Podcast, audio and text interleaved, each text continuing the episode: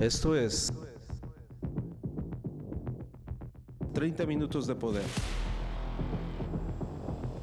Aquí es donde entra la inteligencia que tiene sabiduría.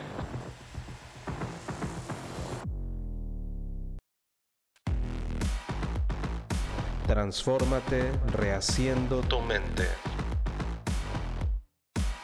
The Hypermind.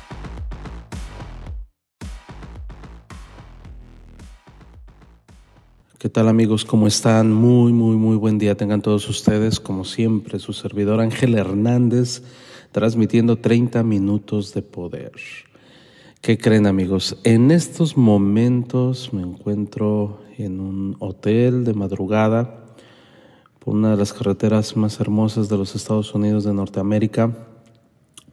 Andamos de gira y pues estamos aprovechando, ¿no? Aprovechamos cada momento de, silencio para poder transmitir, para poder grabar sobre todo y, y, no perder esta, esta maravillosa costumbre, ¿no? Acuérdense que somos seres de hábitos y tal cual los buenos hábitos los tenemos que fomentar y los tenemos que seguir aplicando para que continúen siendo buenos hábitos.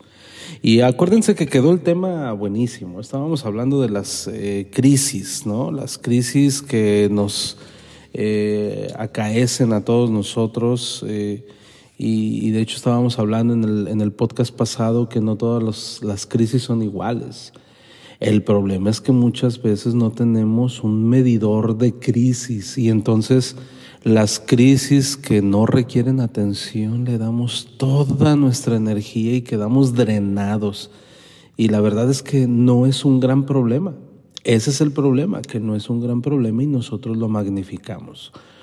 ¿Cuántos de nosotros hemos hecho más grande un problema? ¿Cuántos? Yo creo que todos. El problema es mínimo, el problema es pequeñito y en lugar de, por ejemplo, es como cuando tenemos un hoyito en, alguna de nuestras prendas, ¿no? Se hizo un hoyito por un alambrito, qué sé yo. Entonces, ¿Qué sucede si empiezas a jugar con ese eh, y lo empiezas a hacer más grande y más grande y más grande y más grande? Ya después cabe tu dedo, ya después completamente se hizo el hoyo a, esta prenda de vestir. Así nos sucede, amigos, con, con algún tipo de crisis que de repente ocurre en nuestra vida. Imagínate que por alguna razón te pones tu camisa blanca, y va empezando la mañana y alguien de tu trabajo sin querer se mueve y te tumba el café y entonces te cae en tu camisa, tu camisa blanca favorita y entonces ya te arruinó el día completo. Y entonces, aunque si bien es cierto que a cualquiera de nosotros nos daría un poquito de coraje, ¿Vale la pena arruinarnos un día completo de nuestra vida simple y sencillamente por una camisa manchada? Ah, e, eso es lo que estamos tratando de resolver a través de estos podcasts, ¿no? Estamos hablando de este tipo de crisis, que de hecho la vez pasada estuvimos analizando las crisis nivel 1, las crisis pasajeras, aquellas que se resuelven sencillamente, ¿no? Como una ponchadura de automóvil, el, el retraso de un vuelo. Pero ahorita vamos a subir de nivel, porque sí, también todos hemos presenciado o experimentado la mayoría las crisis nivel 2. Estas son más desafiantes, podemos llamarle las crisis desafiantes. Son de mediana importancia, como aquellos que ocurren, por ejemplo, cuando expulsan a uno de nuestros hijos de la escuela. Ahí sí ya duele, ahí sí ya te tienes que sentar a pensar cómo vas a lidiar con esa situación o imagínate que en tu trabajo has perdido un contrato importante, se te cayó la venta y tú estabas esperando esa, ese cierre de contrato que, donde pues, la comisión iba a estar bastante jugosa y se te cae. O imagínate, renuncia el director de tu compañía y entonces dices, oh, ¿y ahora qué va a pasar? ¿Cómo se va a dirigir este barco? ¿no? Bueno, en realidad sí son crisis, pero son a nivel 2. Son crisis que te desafían, pero no son de vida o muerte, ¿sí? Imagínate cuando pierdes tu trabajo sin tener otra entrada de dinero. Eso es muy, muy, muy, muy, muy común que, que sucede. Ahora bien, el hecho de que no sean crisis de vida o muerte, por decirlo así, no quiere decir que se deben de pasar desapercibido. Este tipo de crisis, amigos, sí requieren de una atención sí requieren de tiempo, sí se necesitan resolver. El problema es más profundo porque aquí esta crisis puede ser un indicador de que cuestiones más graves nadan bajo la superficie y se manifiestan a través del reto que en este momento estamos enfrentando. Por ejemplo, no se trata el problema de que expulsaron a tu hijo de la escuela, sino qué hay en la mente del muchacho, qué está haciendo cuando nadie lo ve, qué está pasando a través de su desarrollo como joven. Ese es el reto, ¿sí? Entonces, eh, puede ser un síntoma la expulsión de de un reto más grave, una problemática que está ocurriendo quizás en tu casa y no te habías dado cuenta. Entonces, el problema no es el problema. Atenderlo de forma superficial puede llevar a consecuencias mayores. Entonces, eh, hablando del mismo tema, eh, puse el tema del, del muchachito que fue expulsado. Imagínate convencer al colegio de que no lo expulsen puede ser que aparentemente eso resuelva el problema. Si tú eres de los que dicen, bueno, te expulsaron hijo, voy, hablo con la directora, hablo con las autoridades para que nos perdonen esta falla, y te dicen, ok, está bien, se la perdonamos. Eso no quiere decir que has resuelto el problema, el problema es más profundo todavía. ¿Sí? Puede existir un déficit de atención, una cuota afectiva insatisfecha, un ambiente disfuncional en casa o en la escuela, y quizás los padres o los maestros se niegan a reconocer. ¿Sale? Entonces, para identificar esto, amigos, es necesario observar, analizar, decidir adecuadamente y evaluar el síntoma para poder atacar la enfermedad con un diagnóstico y herramientas adecuados. Aunque ya sabemos que con los hijos, la empresa o cualquier proyecto, hay una serie de variables que inciden en el resultado de nuestros planes, seguimos suponiendo ingenuamente que todo va a salir bien, a pesar de que la experiencia ya nos ha gritado durante años que simplemente hay cosas que dan frutos y otras que no dan tanto, y que esto puede ocurrir por causas que son ajenas a nosotros, ¿no? Pero dentro de nuestras posibilidades, lo que nosotros sí podemos controlar, entonces tenemos que poner manos a la obra. Esto es bien importante entender. Hemos hablado en 30 minutos de poder a cada rato acerca de los indicadores directores. Puede ser que una crisis nivel 2, una crisis desafiante, se convierta en un indicador director.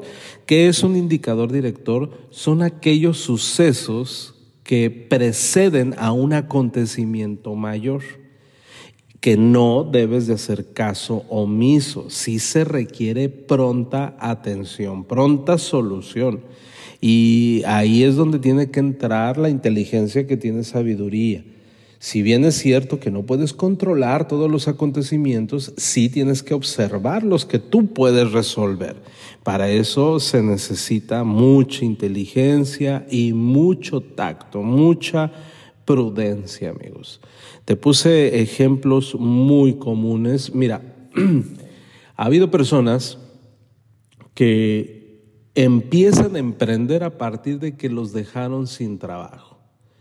Entonces en ese momento se les cierra el mundo. ¿Por qué? Porque les quitaron su, su fuente principal de ingresos y entonces dicen, oh Dios, ¿y ahora cómo vamos a vivir? Pero gracias a eso han descubierto que son grandes emprendedores, grandes empresarios, gracias a que entraron en una crisis nivel 2. Fue algo desafiante. Se pusieron pilas, manos a la obra. Fíjate que yo, yo recuerdo hace algunos años, hace algunos años en una de las ciudades que me tocó vivir por algún tiempo, había un buffet contable. Ese buffet contable era un buffet de esos que, que todo contador quisiera participar, ¿no? Entonces todos los que formaban parte de esa firma de contadores pues tenían acá su, se daban su paquete, ¿no? Y de hecho en el edificio tenían ahí cada quien su, su cajón de estacionamiento para los mejores contadores y, pues tenían cierto estatus eh, económico. Bueno, resulta que uno de los más prominentes contadores de ese buffet lo despiden, le dan las gracias. Eh, al parecer fue en buenos términos, pero simple y sencillamente tenían que prescindir de él. ¿Qué fue lo que sucedió? Pues se le cerró el mundo, te digo que me tocó platicar con él, se le cerró el mundo aproximadamente por una semana y entonces se dio a la tarea de buscar trabajo en otros lados y el problema mayor es cuando tú tenías un buen empleo y tenías un muy buen sueldo, pues ya no puedes buscar uno de menor eh, capacidad de pago, ¿no? Entonces, eh, pues se le cerró el mundo porque nadie le iba a pagar lo que le pagaban en ese buffet contable. Se dio cuenta de algo, se fue a su departamentito y dijo, bueno, ¿Qué puedo hacer ahorita para no morirme de hambre? Se acordó que en el buffet contable, como eso de las 11 de la mañana, todos los contadores y secretarias y auxiliares y los demás eh, miembros de ese edificio, de otros buffets, de abogados, quizás agentes de seguros y bueno, oficinas particulares, todos hacían las compras del día el sándwich, el licuado, el refresco. Entonces dijo, bueno, voy a preparar un sándwich exquisito, saludable, y lo voy a vender a ese edificio. Entonces todos empezaron a criticarlo. ¿Por qué? Porque el gran contador ahora llega con una canasta de sándwiches y dice, bueno, estoy emprendiendo, así es que échame la mano, te vendo este sándwichito que es saludable por cierta cantidad de dinero. Total que se le acabaron los sándwiches y entonces fue por más, fue por más, regresó al día siguiente y al día siguiente. Luego se dio cuenta que el crédito era muy importante para muchos de ellos. Entonces se capitalizó para poder otorgar crédito y a la quincena le pagaban. ¿Qué fue lo que sucedió? Montó su empresa. Montó su empresa de alimentos saludable para personas de oficina. Y es un tipo exitoso. Llegó a ganar muchísimo más que en ese buffet contable. Te fijas que por un momento pasó por, un crisis, por una crisis nivel 2, una crisis desafiante que le permitió cambiar todo su estilo de vida y hacer nuevas todas las cosas y aplicar para poder dar el brinco hacia una mejor calidad de vida. Si no hubiera habido una crisis de ese tipo, hubiera seguido como contador creyendo que hasta ahí nada más iba a llegar. Entonces, si de repente te quedas sin dinero, si de repente tus circunstancias cambian, tienes que ver dónde se encuentra la semilla del éxito. Las crisis nivel 2 normalmente sirven para eso, para ver cómo vas a modificar lo que has estado haciendo que quizás si sigues en ese derrotero no va a terminar bien. Es muy importante entender eso. Ojo, las crisis nivel 2 son indicadores directores de que algo se puede poner peor. Entonces tienes que abrir bien los ojos, tienes que ir preparándote. ¿Para qué?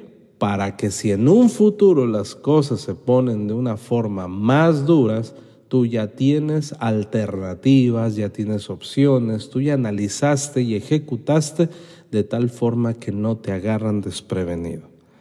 Ese es el punto de las crisis nivel 2. Espero que haya quedado claro. Ahora, hay crisis nivel 3. Esas crisis se les llama crisis existenciales.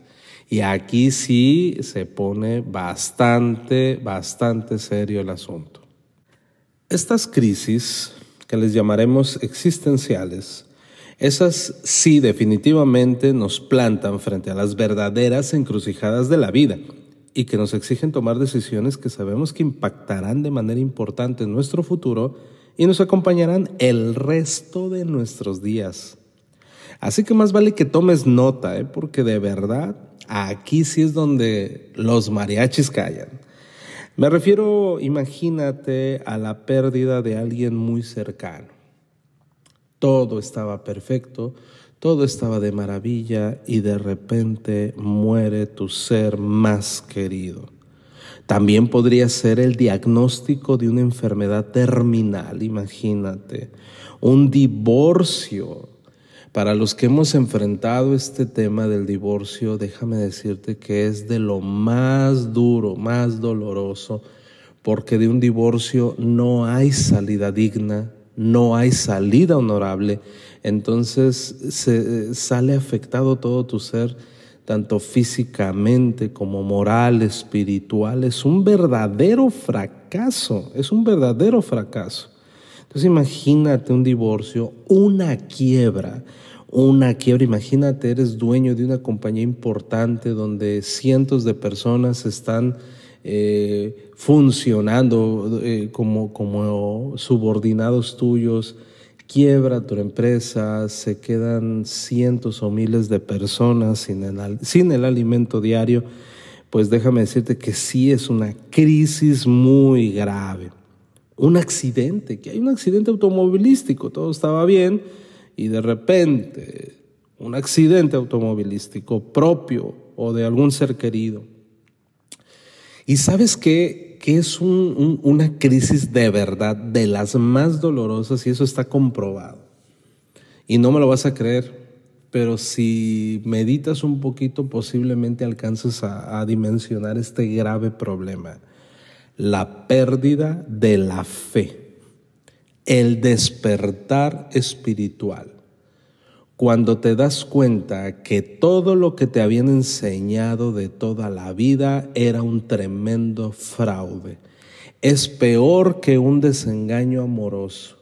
Cuando una persona despierta de una situación religiosa, de una situación espiritual, voltea para atrás y se dio cuenta que vivió engañado durante toda su vida.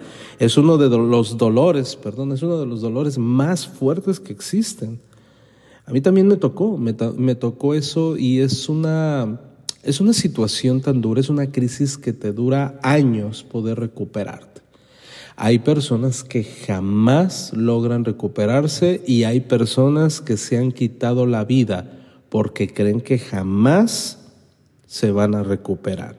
A lo mejor no te ha tocado ser una persona religiosa, nunca te inculcaron estar dentro de una secta, religión o lo que sea, de tal forma que a lo mejor no puedes dimensionar esa situación.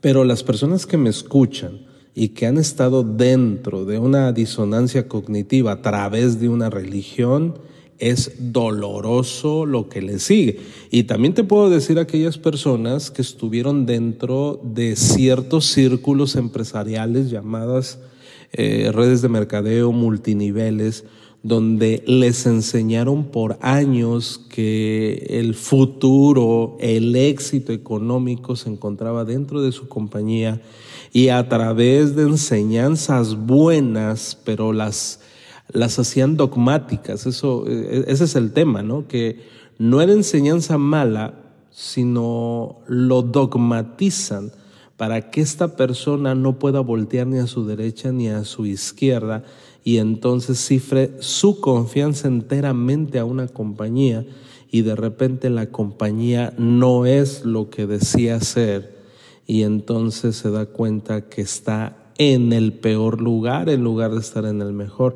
Eso también ha ocurrido. Hay personas que logran salir adelante, pero muchas personas no pueden accionar durante el resto de su vida.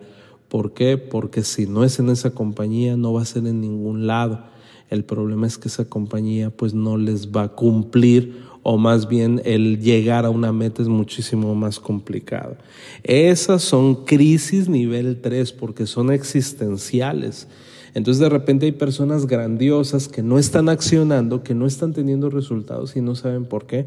Bueno, posiblemente porque están enfrentando una crisis de esta dimensión. Entonces, eh, déjame decirte que este, este tema de, de, las crisis ya existenciales sí requiere de mucho más esfuerzo.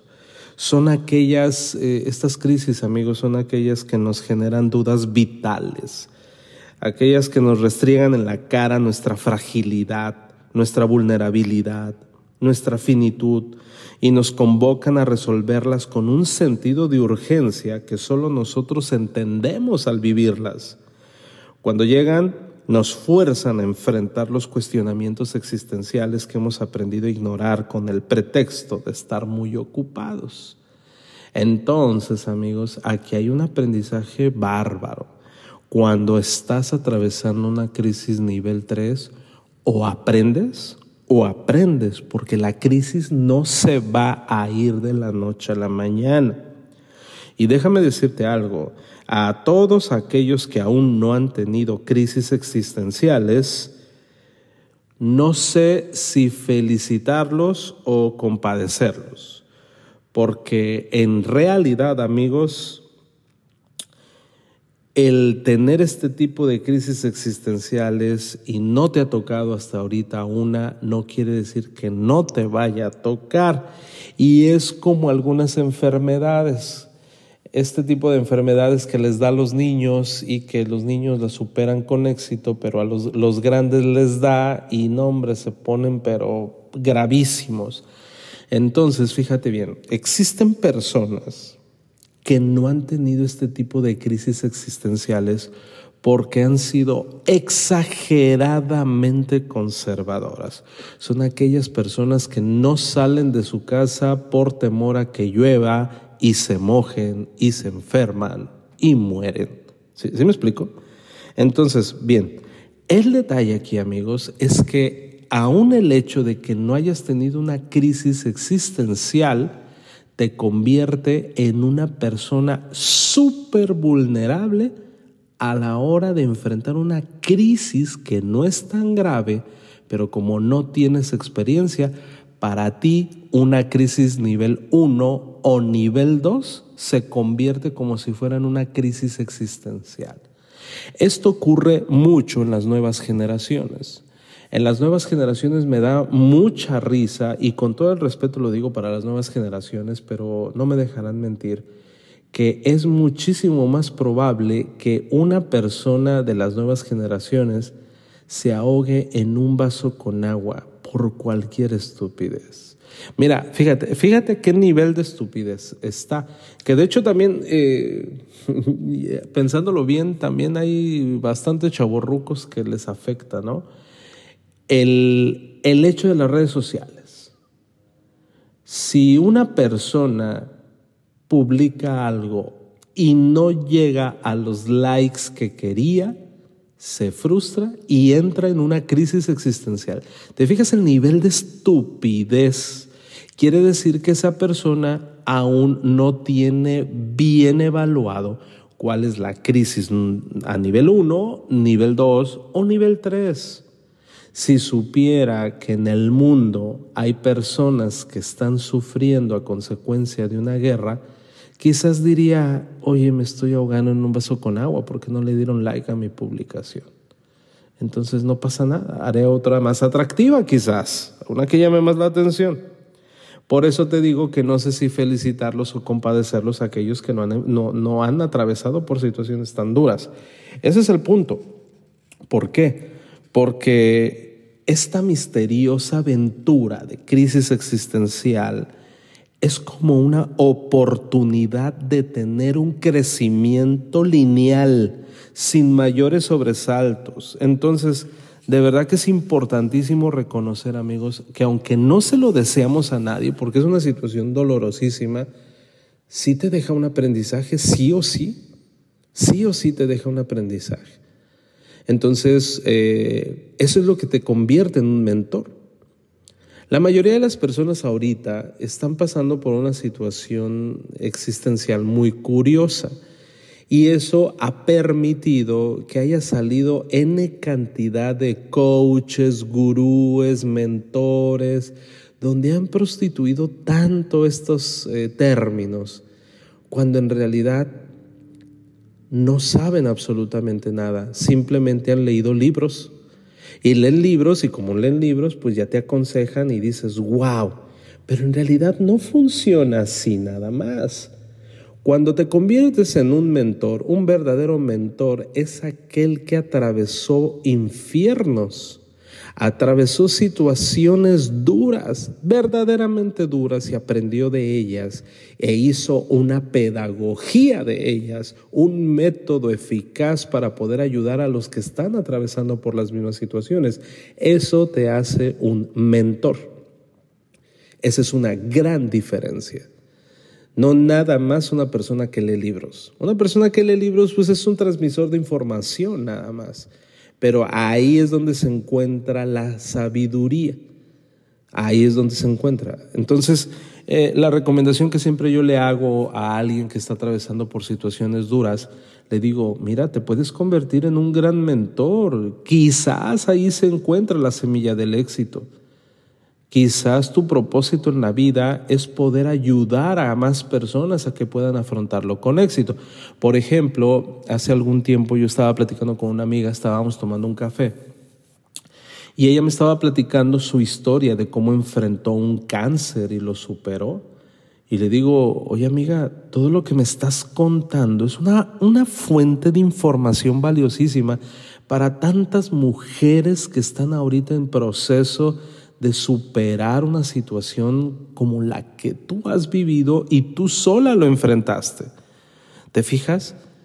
Y entonces yo la estaba motivando a que hiciera algo, que formara parte de una fundación, que, que, que, de verdad se moviera para poder ayudar a más personas a superar esta situación.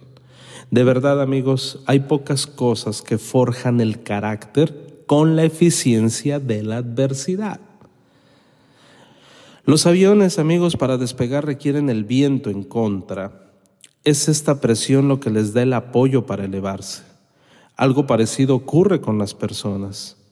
Las crisis nos ponen a prueba y nos llevan al límite, pero bien manejadas sacan lo mejor de nosotros y nos permiten volar más alto. Hace algunos años eh, tuve el infortunio de, de ver a mi papá enfermar enferma mi padre, de repente me llaman y me dicen, ¿sabes qué? Está hospitalizado. Como ya lo habían hospitalizado antes, dije yo, bueno, eh, tuvo una crisis en su salud y pues va a estar internado y va a volver a salir. Pero unos días antes, fíjate, este, estábamos celebrando el cumpleaños de uno de mis hijos y lo invité a la casa. Y entonces mi, mi padre fue y andaba muy sonriente, muy sonriente mi papá. Pero su físico decía que estaba muy enfermo. Entonces lo vi muy amarillo y le digo, oye papá, este, ¿no te has checado últimamente? Sí, claro, hijo, claro que me he checado. De hecho, la última revisión que me hicieron me dijeron que estoy al 100, que voy mejorando increíblemente. Yo le vi a mi papá el estómago muy inflamado, mucho, muy inflamado, su piel amarilla, sus ojos amarillos. Y le dije, papá, creo que hay un tema de hígado que sería bueno que te checaras. Ay, hijo, tú siempre, vamos a disfrutar la fiesta, bla, bla, bla. Yo me quedé preocupado. No era un señor que aceptara así que digas tú tantos consejos. Entonces no, no hicimos tanto relajo para, por decirlo, de su, sus expresiones, ¿no? Eh, corporales. Entonces yo me quedé preocupado y a los días me dijeron que lo internaron. Entonces dije, bueno, yo creo que sí tenía un problema de hígado. El detalle, amigos, es que me dijeron, tu papá ya no va a salir. Y me dijeron, tu papá ya tiene destrozado el hígado, tiene una cirrosis a consecuencia de que se automedicaba. Grandes cantidades de pastillas para enfrentar un dolor muy duro que tenía él de cadera. Tomó pastillas cada vez más fuertes y cada vez más fuertes, se destrozó el hígado. Pero mientras estaba internado, él me vio que estaba yo ahí, y ahí estaba, y ahí estaba. Y entonces me habla y me dice, acércate, y me dice, ¿qué haces aquí? Le digo, bueno, pues es que estoy aquí velando por ti, estoy checando si todo está bien. Me dice, tú no eres médico, tú tienes una familia que mantener, tú tienes que trabajar. Y entonces dije, tiene razón, porque de verdad ya llevaba varios días sin trabajar y como buen emprendedor, si no trabajas, no comes. Entonces me fui a trabajar. Cuando estaba trabajando me avisan que ha fallecido mi padre. Fue muy duro, fue uno de los golpes más duros que he tenido en mi vida, porque definitivamente yo creo que cualquiera ama a su papá y el verlo partir es muy doloroso. Eh, al día de hoy me acuerdo de él todos los días, todos los días, todos los días. ¿Por qué? Porque ya no está conmigo eh, físicamente. Pero si vieras cuánto he aprendido a partir de su pérdida, a partir de que se fue, he aprendido tanto y tuve un crecimiento impresionante a raíz de que se fue uno de los seres que más quiero en mi vida. Fíjate qué, interesante y estoy seguro que son pocas las personas que no han experimentado la partida de un ser querido. Cuando lo ves a la luz de eso, yo siempre pienso, bueno, a mi padre le hubiera encantado verme exitoso, a mi padre le hubiera encantado ver que estoy en excelencia, que estoy haciendo nuevas todas las cosas, que he rehecho mi vida y lo he tenido que volver a hacer y he tenido que volver a empezar, eh, que educó, crió y educó a un guerrero que cuida sus amistades, que también está cuidando su salud, creo que le daría muchísimo gusto. Honestamente te digo que hubo un antes y un después a partir de que se nos fue. También tú tienes que ver este tipo de crisis, estas crisis existenciales, estas crisis muy dolorosas. Tienes sí o sí que aprender de ellas porque ya están, ya están. O sea, no puedes desaparecer ni retroceder el tiempo. No se te olvide, no te queda de otra más que aprender de ellas. Entonces, amigos, bueno, no me queda más que decirte que ojalá te encuentres bien, ojalá no estés atravesando por ninguna crisis nivel 3 en estos momentos, pero si estás atravesando una, yo te pido que pidas la sabiduría para entender dónde está la semilla del éxito. Te mando un abrazo y nos vemos en el siguiente episodio. Esto fue 30 minutos de poder. No dejes de escucharnos y sobre todo, permite que estas palabras surtan efecto en tu vida. 30 minutos para gente pensante. Por Ángel Hernández. The Hypermind. Hasta la próxima.